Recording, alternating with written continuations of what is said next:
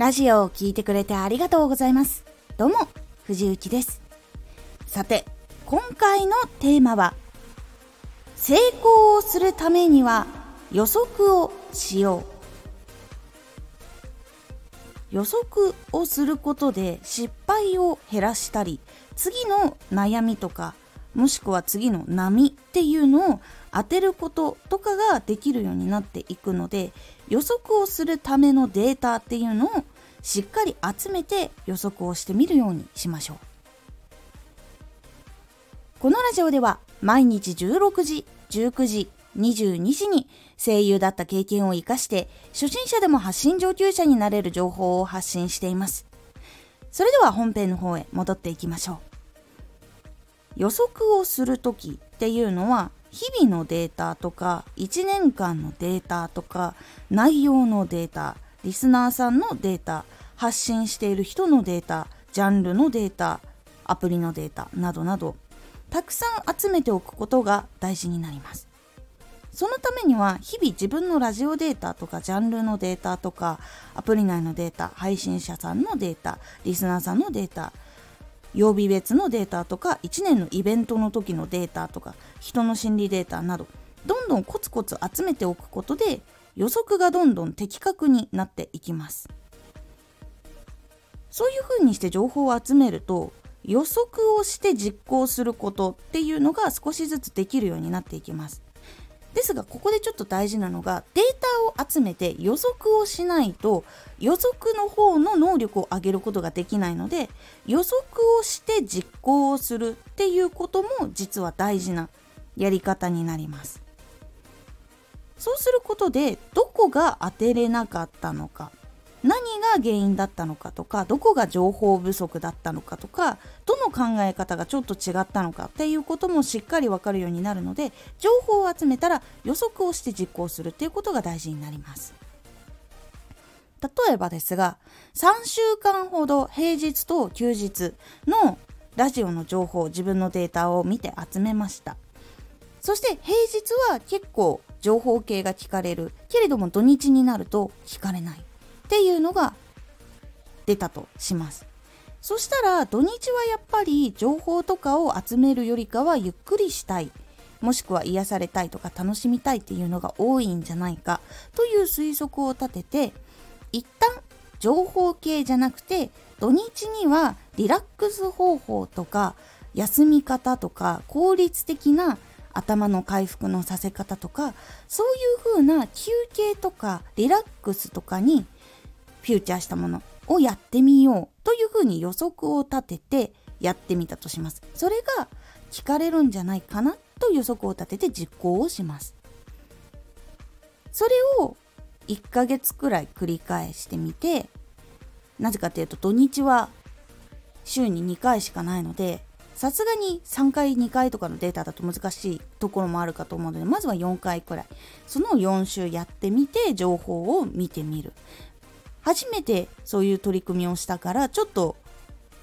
どうしたんだろうってなっちゃう人もいるかもしれないんだけどもその内容を変えてみたことで数値が伸びたのか減ったのか平行線なのかここを知ることが大事になります。もし上がったのであれば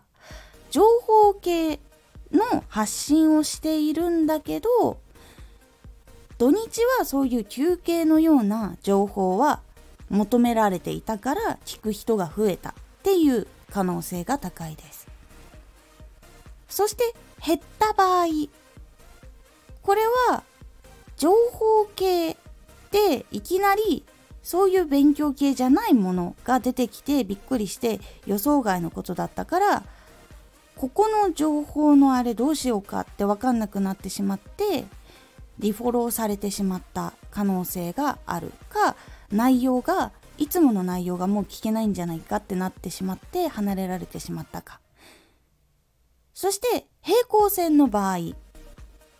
わらない場合は情報が何であっても一定数の人は聞いてくれているというところになります。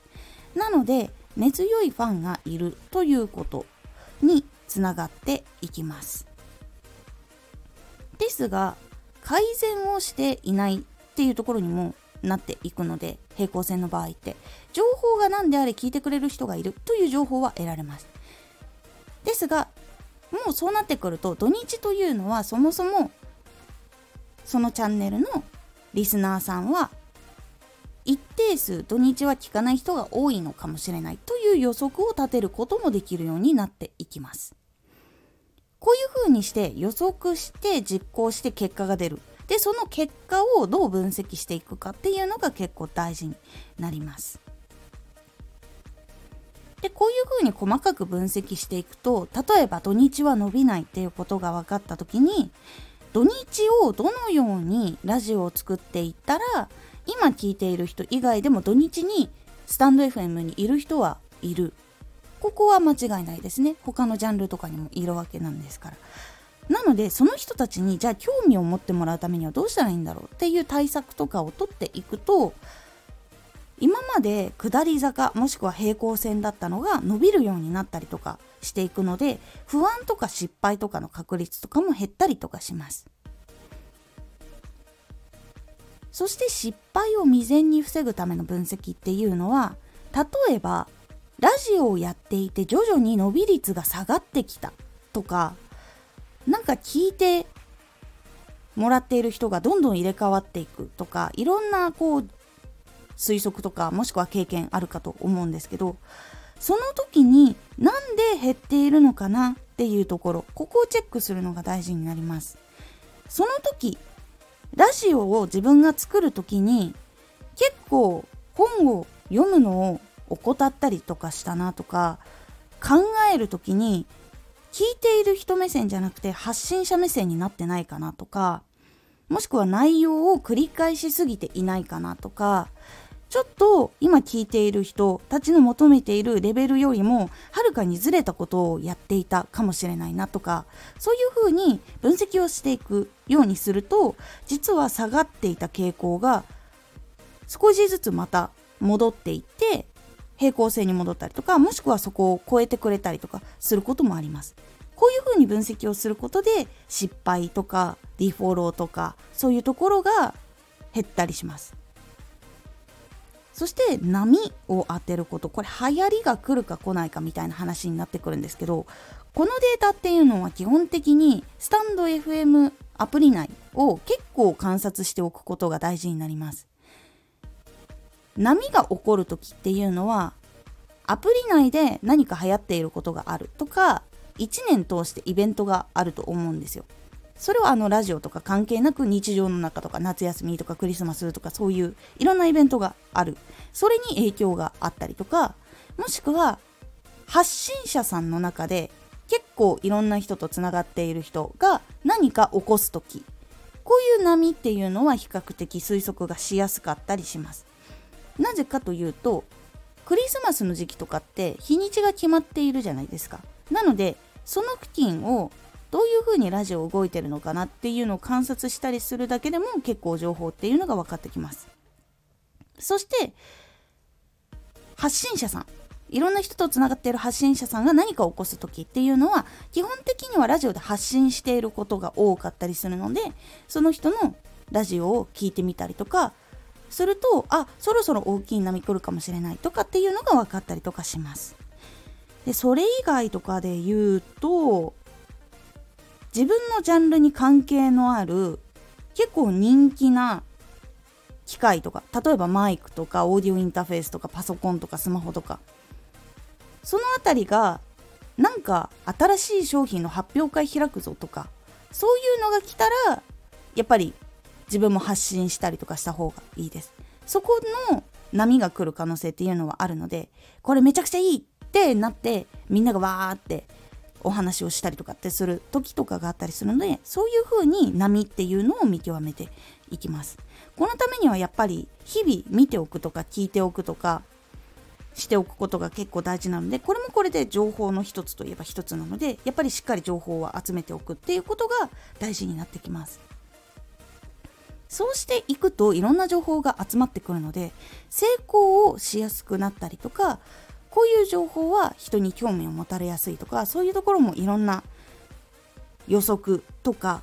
実行のしやすさとかやり方っていうのが分かっていくので是非情報を集めてだったらこれは聞かれるんじゃないかな実行してみよう。で出た結果を見てこれは続けようか改善しようかやめようかっていう風にやっていく。そうやって予測をして実行して分析をする。っていうところをやっていくと結構成功に近づきやすくなっていくので是非やってみるようにしてみてください。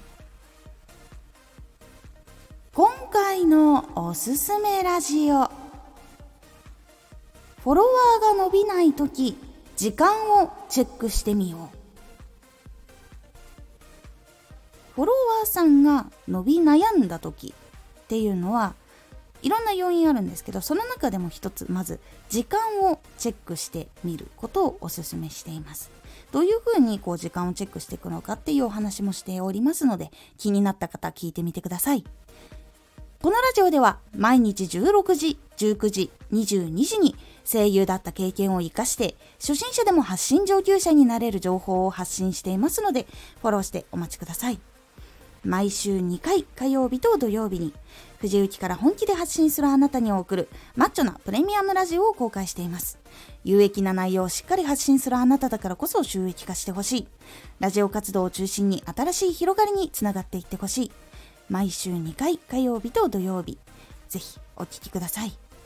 ツイッターもやってますツイッターでは活動している中で気がついたことや役に立ったことをお伝えしていますぜひこちらもチェックしてみてねコメントやれた。いつもありがとうございます。ではまた。